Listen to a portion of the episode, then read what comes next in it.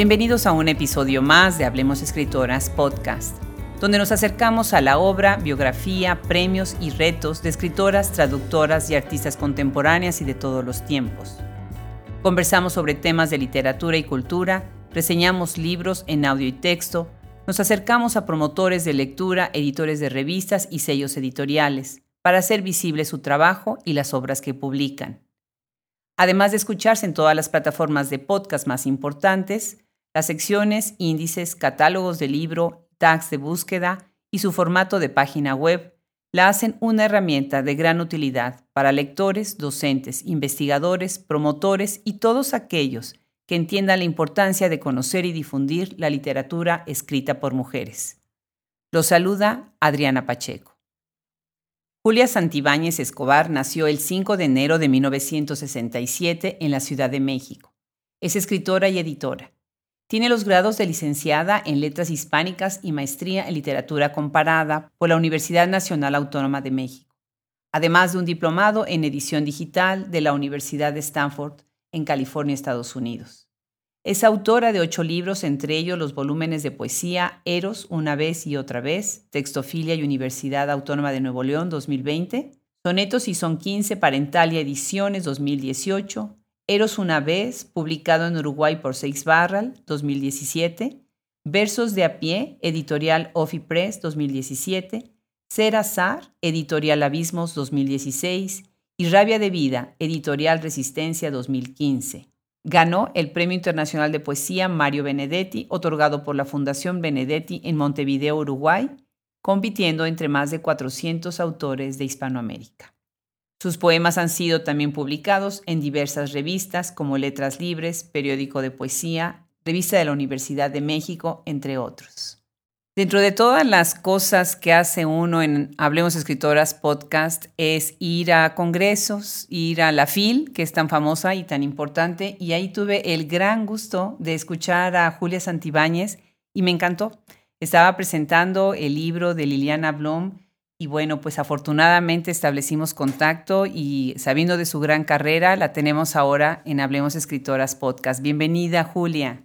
Muchas gracias, Adriana, te agradezco muchísimo. Eh, también la FIL es para mí necesarísima porque ahí me entero de muchas cosas y tuve, eh, lo digo desde mi lado, pues nada, el, gustísimo de que estuvieras ahí en la presentación del libro de cuentos de Liliana Bloom y, y, que te acercaras después a mí. Y bueno, pues ya estamos aquí para, para hablar también de libros de palabras, de estos temas que le dan un sentido especial a la vida, ¿no? Claro que sí, porque además con esa doble vida que tienes, bueno, múltiple podríamos decir, porque creo que, que con tu perfil no es doble, es múltiple, pues muy rica la conversación porque tienes además un perfil eh, como editora, como parte también de la televisión y del radio y además con una poesía, bueno, que me dejó muda, muda. Me voy a empezar a memorizar tus poemas, Julia, porque de verdad me encantaron. Así que, al contrario, platícanos, háblanos un poco sobre tu formación, eh, cómo llegaste, empecemos con el tema de la televisión, muy interesante, cómo llegaste a la televisión cultural, en fin, cuéntanos. Fíjate, mi formación es en letras, hice la licenciatura en letras hispánicas y la maestría en literatura comparada, ambas las terminé, soy de esas obsesivas estudiosas que me, me fascina estar metida con la cabeza en un libro y entonces terminé, tengo los, los grados de licenciada y maestra en, letras y, luego me dediqué varios años a trabajar en la industria editorial de revistas y hace casi cinco años decidí que eh, no era exactamente lo que yo quería estar haciendo. Ya, por fortuna, había logrado un puesto importante en Editorial Televisa, que es la editorial más grande de revistas en, eh, no solo en México, sino en América Latina y creo que incluso en Iberoamérica, incluyendo España.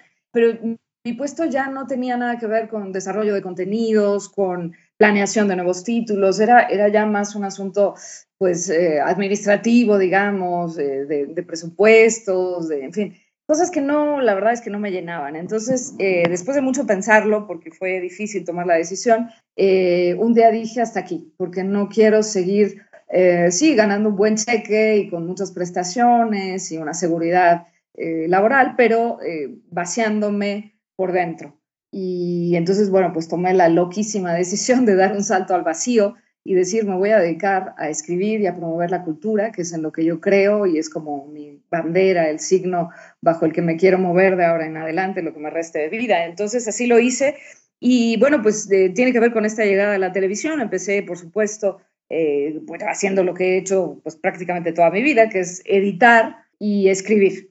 Y eh, en eso estaba cuando, bueno, pues al principio los ingresos eran, eran muy castigados porque pues nadie me conocía fuera de la industria de, de revistas.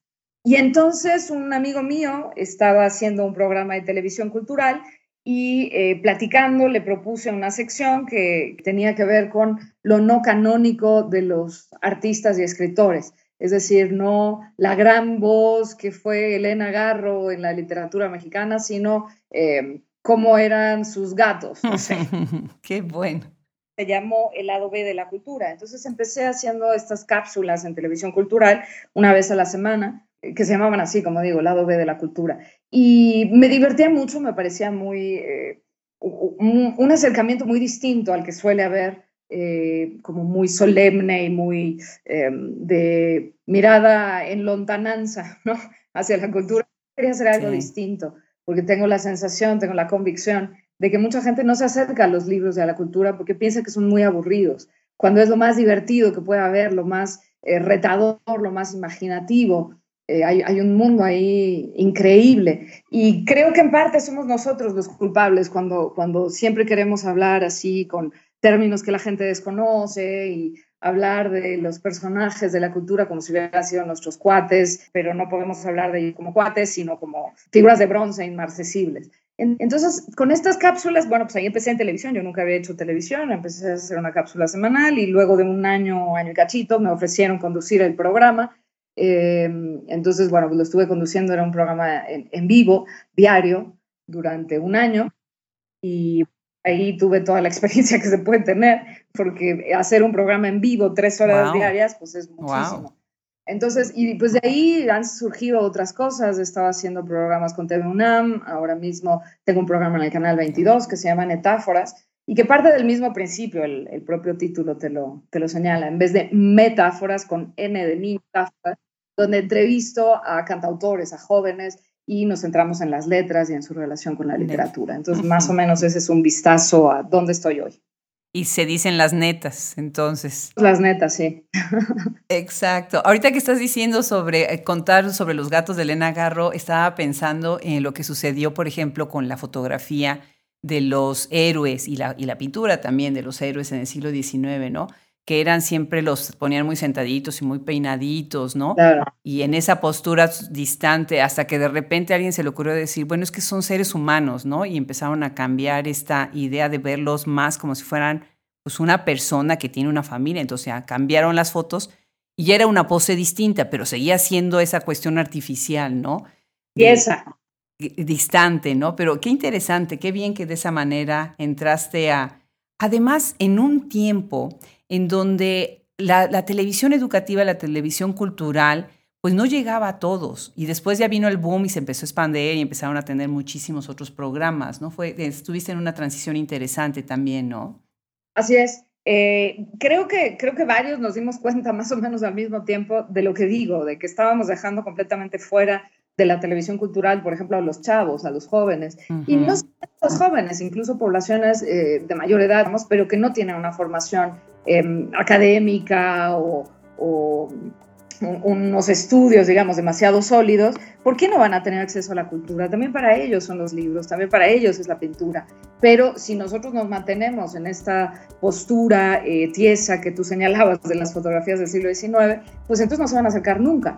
Entonces, eh, sí, efectivamente, tanto en la televisión como en el radio, que tuve un programa de radio durante tres años, hasta hace muy poco tiempo, porque ya no podía con tanta cosa, entonces tuve que, tuve que terminar el programa de radio, pero eh, justamente mi aproximación siempre es desde este ángulo, desde podemos hablar eh, perfectamente de temas con mucha sustancia, con mucha hondura, sin tener que volvernos solemnes, sin tener que sentirnos eh, en una torre de marfil, podemos acercar la cultura a un amplísimo público sin tener que sacrificar los contenidos, pero sí haciéndolos más accesibles. Y entonces este, eh, este acercamiento, digamos, esta forma de entender los contenidos, pues sí, parece que, la compartimos varios, tanto en televisión, en radio, en prensa escrita, y entonces bueno, pues se han abierto varias, varios foros, varias plataformas para mí en, estos años.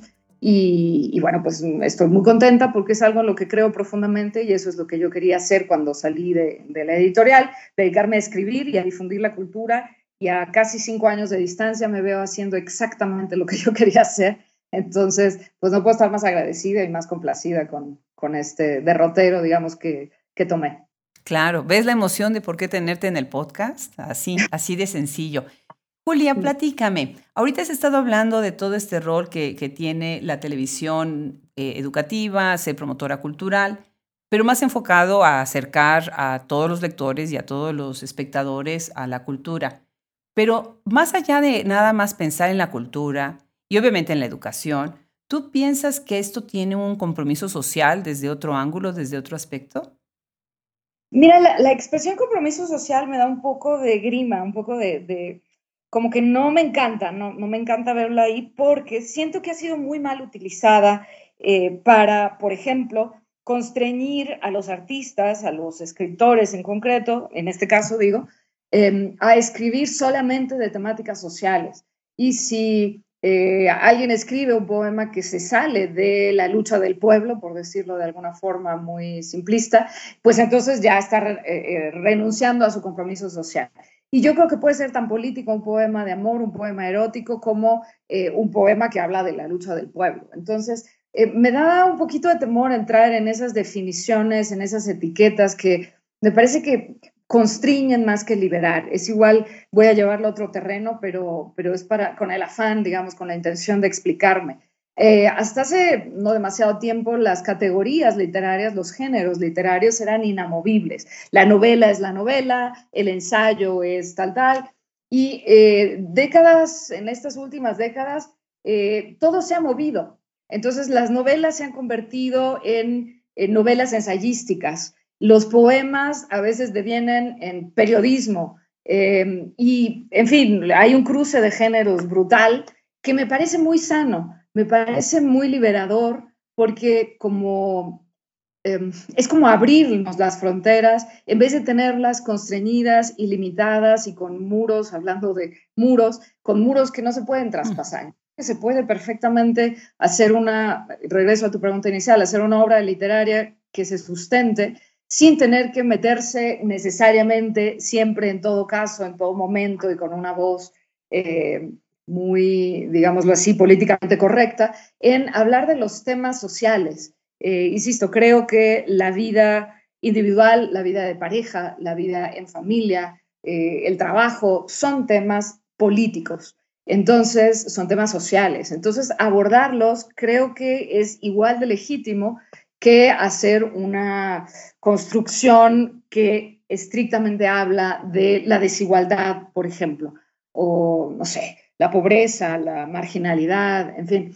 Entonces, sí, todo este gran rollo es para decir, sí creo que hay una función social, pero me da un poquito de temor ponerle la categoría, ponerle, insisto, la etiqueta, porque creo que lejos de ayudar, más bien ha sido una carga que se ha querido imponer a los artistas y que em, no, no funciona, creo que no funciona, creo que no sirve y creo que la, la visión y la misión del artista debe ser ser fiel al arte.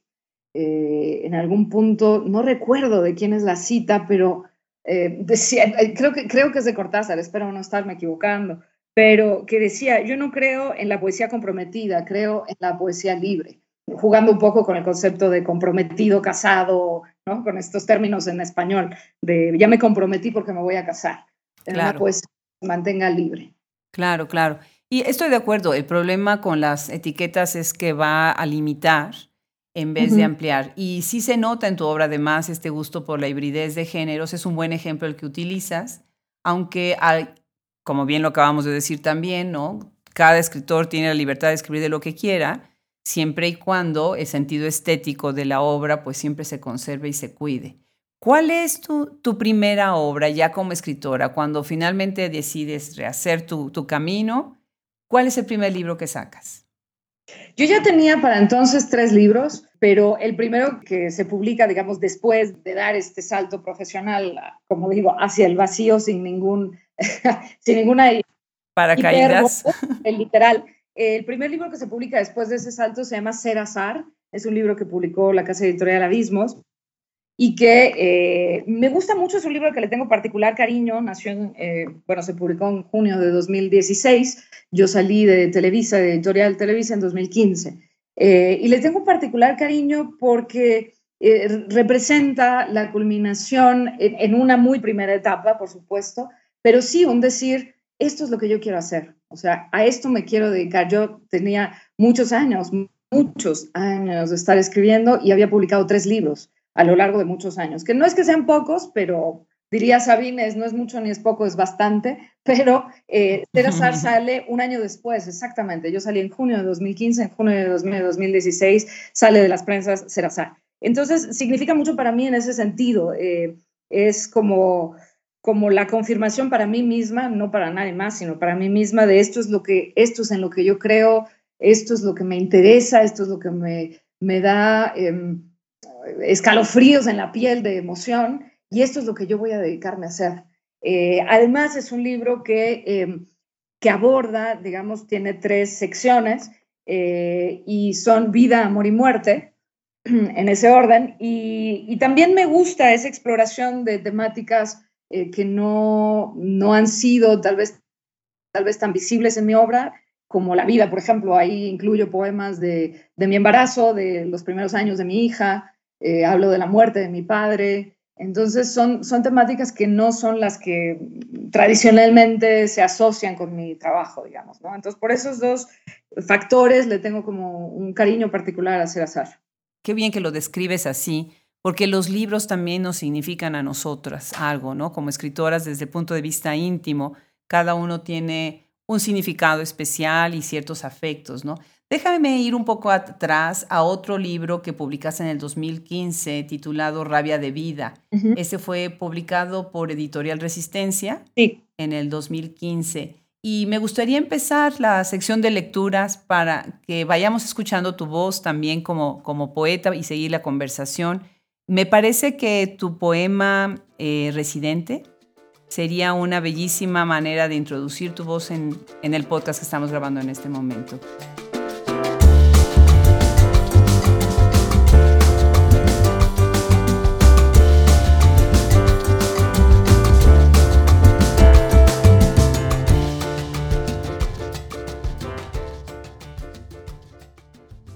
Volver a la casa que habité. Reconocer el crujido en la puerta, el desperfecto en el techo, la misma huella de mis pasos en la alfombra. Saber lo que esconde la gaveta, abrirla de nuevo, tocar ese reborde en la pared. Morada hecha a mi tamaño, a mi olfato, trazada al rastro de mis manos. Regreso a tu cuerpo como a mi hogar. Algo que yo veo en tu poesía es que la extensión es una cosa con la que tú juegas continuamente. No puedes tener poemas que son largos, que, que son eh, casi, casi narrativos. Y, y, también vas a los breves, ¿no? Tienes poemas casi haikus o haikus que en donde estás haciendo representaciones utilizando muy bien imágenes y metáforas, utilizando muchas comparaciones. Y esto me hizo pensar en Heidegger, que, que, dice precisamente que el ser poeta en un tiempo destituido es cantar el trazo que dejan los dioses fugitivos. ¿Cuáles son los dioses fugitivos de, de Julia Santibáñez? Pues eh, creo que los que nos mueven no sé si a todos los seres humanos, pero sí mm, a muchos de ellos, a muchos de nosotros.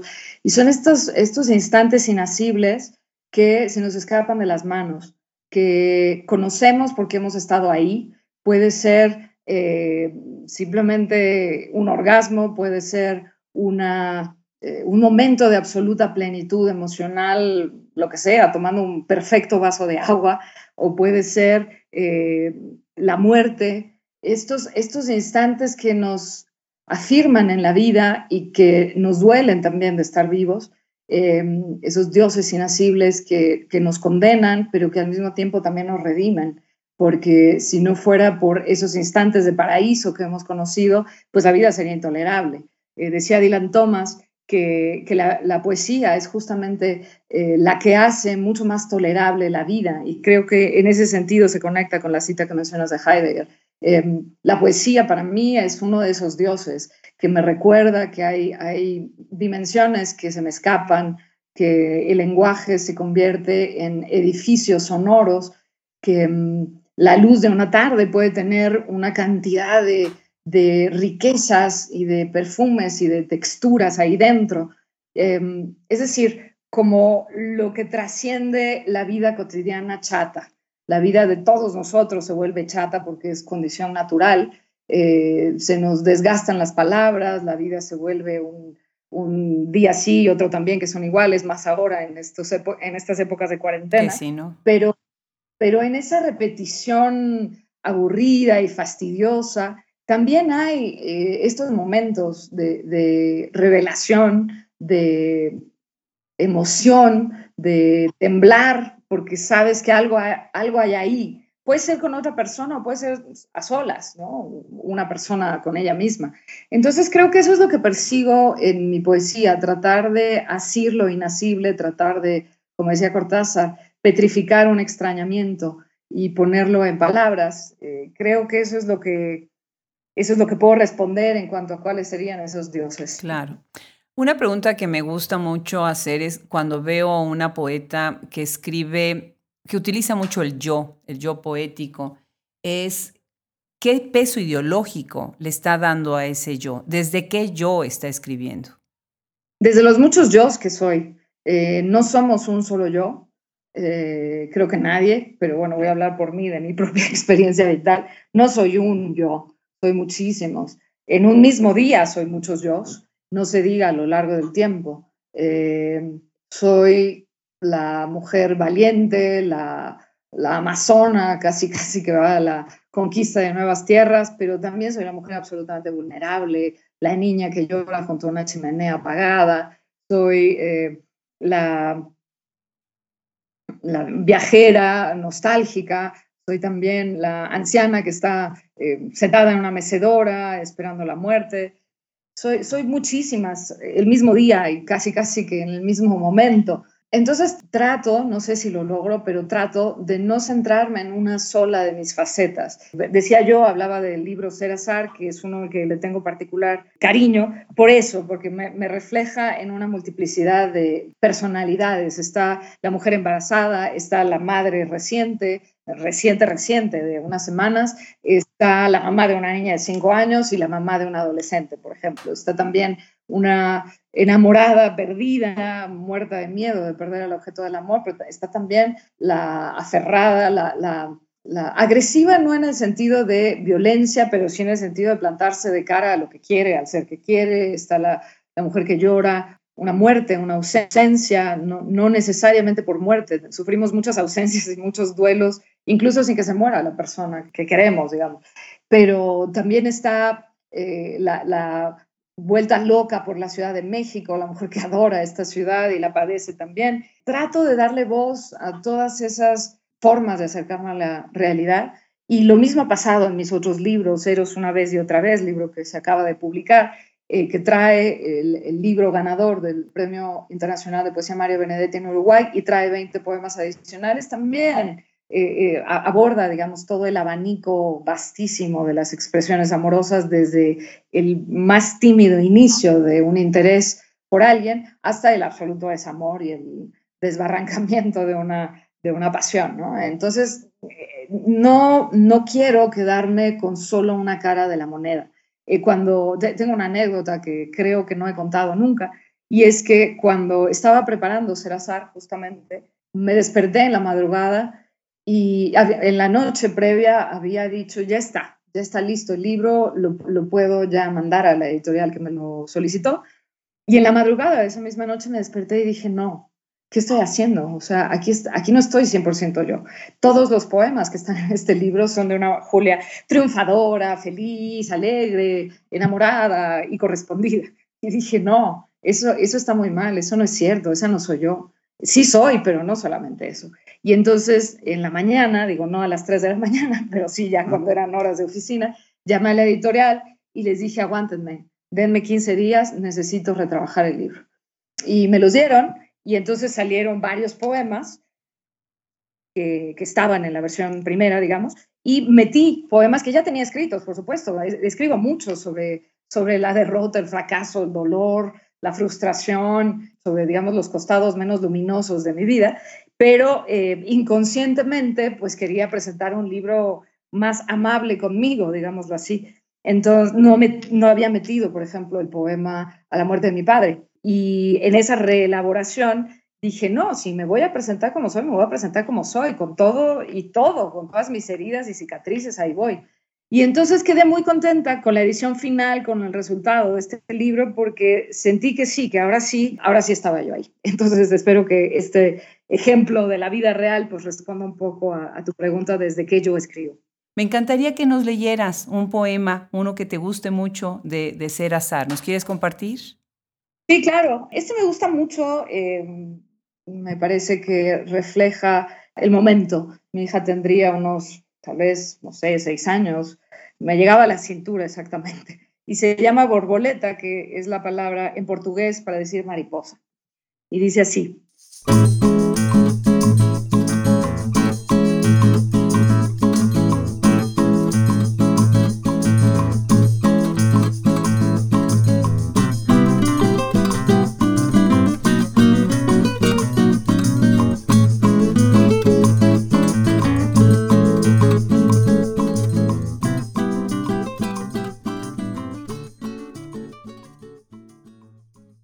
Me recibes en la puerta.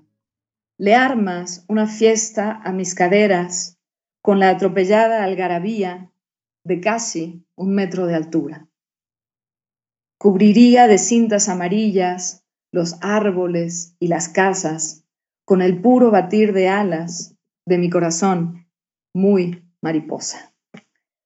Em, esto es nacido tal cual de un, de un momento que fue así, yo venía llegando de la oficina y, mi hija salió a encontrarme, tenía eso, más o menos un metro de altura, y dije, es que si mi corazón pudiera hacer eh, lo que estoy sintiendo, sería una mariposa que saldría volando y cubriría todo de amarillo, de, la ternura y la emoción y la, em, pues la luz que me significa este momento. Pero si me permites, quiero leer otro del costado no tan luminoso de la maternidad. Adelante. Em, se llama Farsante y dice, me arrojan al centro de la arena.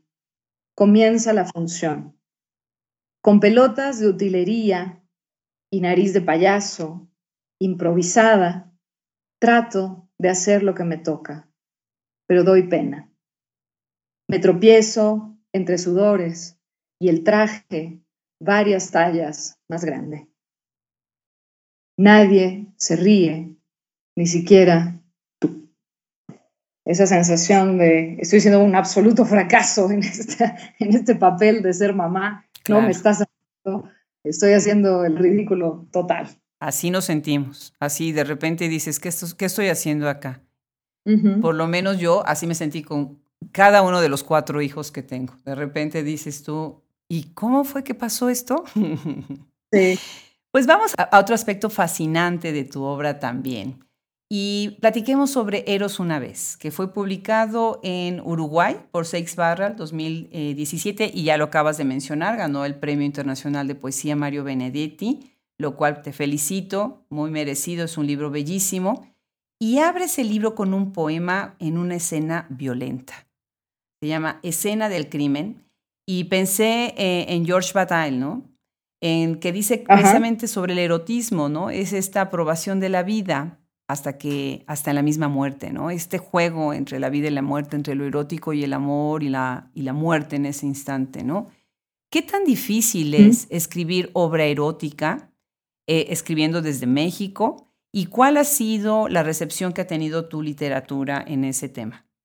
Es complicado en escribir eh, poesía erótica, digamos, poesía amorosa, porque ¿qué no se ha dicho? O sea, prendes el radio, eh, abres Spotify o te vas a YouTube, en cualquiera de las plataformas, digamos, de altísimo consumo de música y el 90% o el 80% de las canciones tratan sobre amor y desamor. Eh, se ha dicho prácticamente todo. Entonces, la dificultad estriba creo que en dos cosas. Por un lado, decir algo, comillas, nuevo, eh, es prácticamente imposible. O sea, se ha dicho, creo que todo. Pero dos, está la posibilidad bendita de todas las artes de decirlo desde otro lugar. Es decir, puedes hablar de un beso y, probablemente hay 300.000 canciones que hablan de un beso y 500.000 poemas, pero puedes encontrar un ángulo distinto. Ese es el reto y esa es también la emoción de escribir poesía. Eh, sobre cualquier temática. Me estoy ciñendo ahora a lo amoroso erótico, pero en realidad sobre cualquier tema. Pero bueno, este por ser muy manoseado, porque todos eh, pasamos por ahí, el amor y el desamor son, creo, experiencias comunes a todo ser humano. Y entonces ahí es donde viene la dificultad. ¿Cómo lo digo desde otro lugar? ¿Cómo, cómo hago que esta experiencia, decía Octavio Paz en, en La doble llama, que es el, el sexo, es la experiencia quizá más lo, voy a decir con mis palabras, él no lo dice con estas mismas, pero bueno, la, experiencia más común y corriente, la más vulgar, la más manoseada, ¿no? La, que puede ser simplemente un, un, acto repetitivo, digámoslo así, pero también al mismo tiempo es la más absolutamente individual, porque aunque dos personas hagan el amor diario por toda la vida, nunca va a ser idéntico, siempre va a haber un algo distinto. Entonces eso es lo que intento al escribir o eso es lo que intenté al escribir Eros una vez y en este caso la reedición Eros una vez y otra vez, eh, cómo decir las mismas cosas desde em, una perspectiva que aportara algo distinto. Y este poema al que hace alusión, que se llama Escena del Crimen, eh, de pronto pensé, bueno, es que el amor y la muerte se parecen tanto, y esto por supuesto se ha dicho mucho, que de pronto unos amantes que están sobre una cama después de hacer el amor, de, llegar a este paroxismo, pues quedan ahí, de hecho fue una experiencia personal, estaba ahí en la cama casi moribunda, de, me faltaba el aire, y mi pareja de entonces, pues lo mismo, y de pronto dije, claro, es que si ahorita entrara alguien a esta habitación, podría pensar que estamos muertos, que somos víctimas de, un crimen entre nosotros. y, y, entonces de ahí nació la idea de hacer, de hacer este poema porque eh, de alguna forma sí, el amor, eh, el, sexo nos, nos mata en el sentido eh, de nos, nos pone más vulnerables que nada en el mundo. es como si nos quitara la piel poco a poco la otra persona, o cuando menos nos ponemos para que si quisiera nos pudiera quitar la piel. Entonces, de ahí nació este poema y de ahí nació en general Eros una vez y otra vez, de la intención de la búsqueda de la absoluta negación a repetir lo mismo. Espero haber logrado decir las cosas de otra forma y me alienta un poco en ese sentido a pensar que tal vez algo, algo logré porque ha tenido muy buena recepción. El libro, como dice, se publicó en Uruguay, lo publicó Sex Barral en 2017 eh, y llegaron muy pocos ejemplares a México, mismos que se agotaron en cuestión de dos meses. Eh, entonces yo me sentía como la Mick Jagger de la poesía, porque quien agota este, ¿no? ejemplares de poesía en dos meses.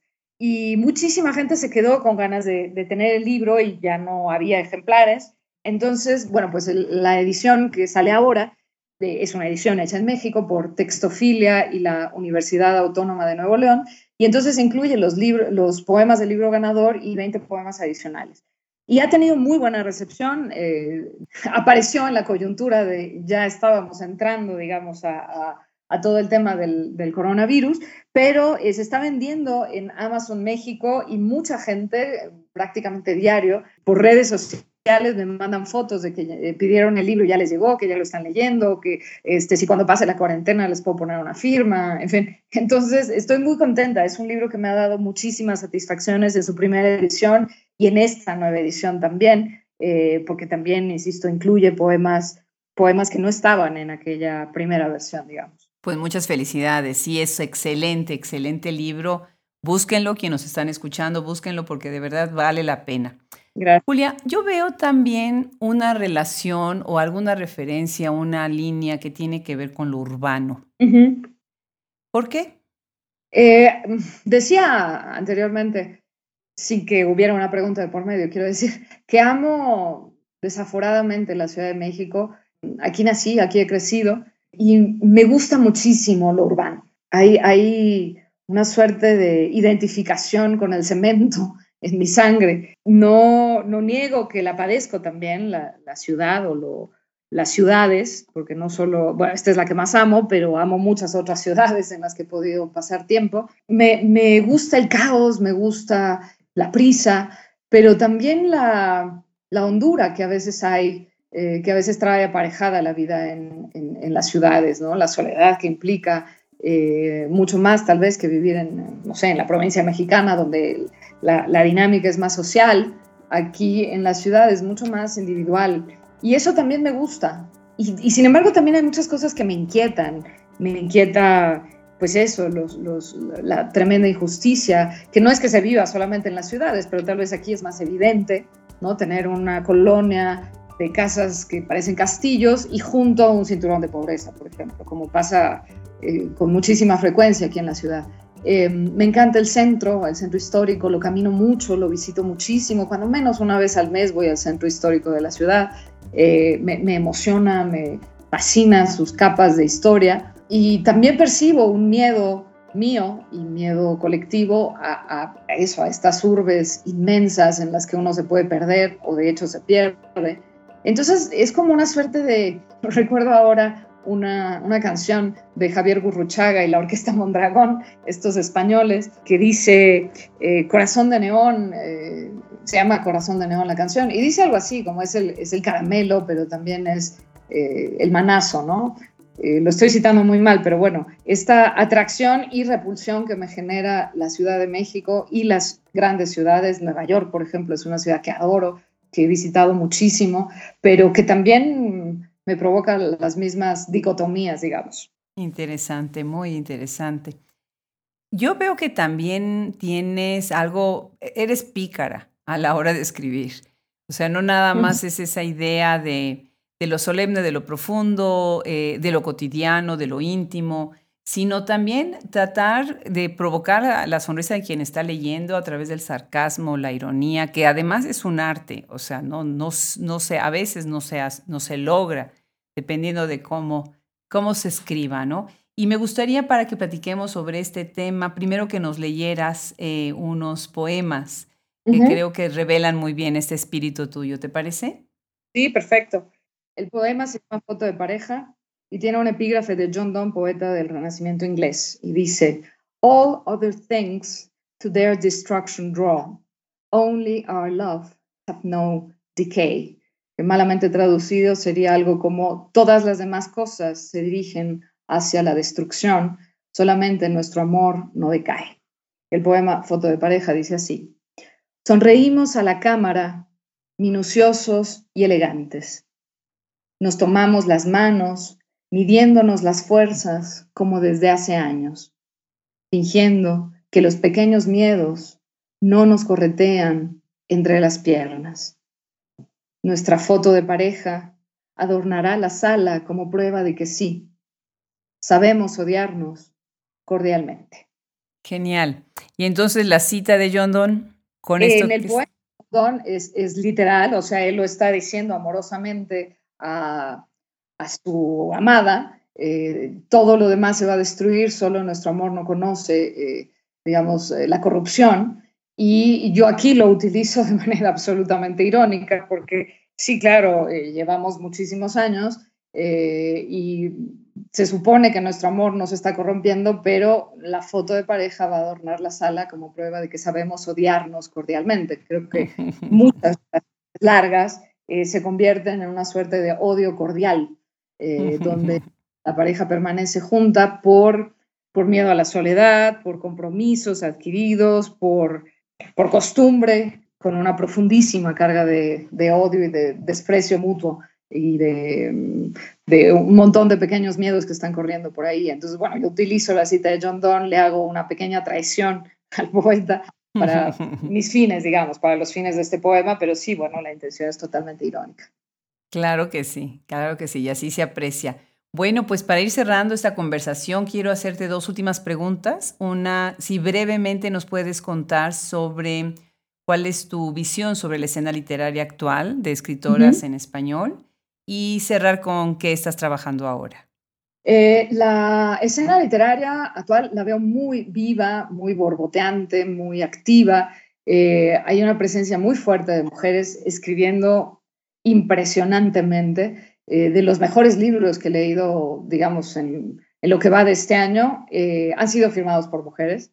Y hay una gran potencia, una gran como seguridad para plantarse con una literatura muy depurada, muy bien trabajada, tanto en poesía como en narrativa y en ensayo.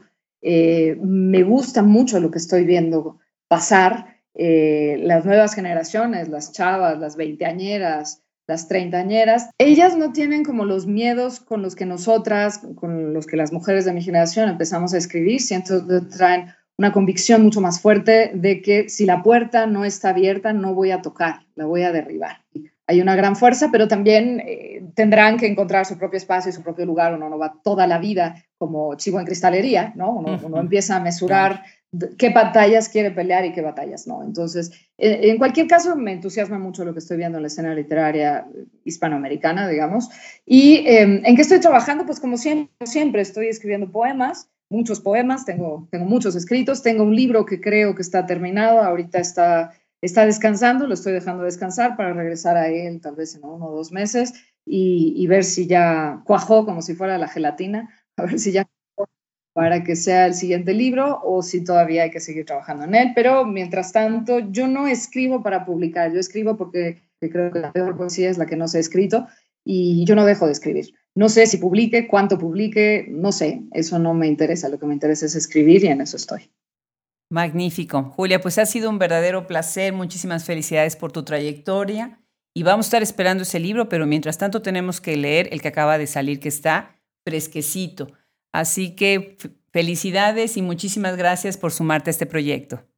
Te agradezco de veras desde, desde las tripas, desde los tuétanos, Adriana, tu, tu interés, tu profesionalismo. Eh, Debo decir que no es frecuente que en las entrevistas que le hacen a uno como autora eh, se encuentre tal calidad, tal eh, análisis, tal lectura cuidadosa. De verdad lo agradezco mucho y de verdad ha sido un absoluto gusto esta conversación y estar en, en Hablemos Escritoras podcast. Así que no tengo más que agradecimiento para ti y bueno, un abrazo virtual hasta allá.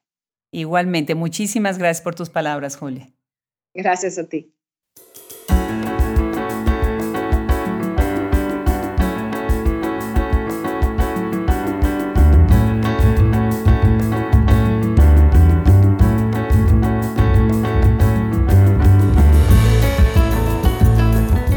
Fue un episodio más de Hablemos Escritoras Podcast. Les damos las gracias Fernando Macías Jiménez en la edición, Andrea Macías Jiménez Social Media, Wilfredo Burgos Matos, Alejandra Márquez y Liliana Valenzuela, colaboradores.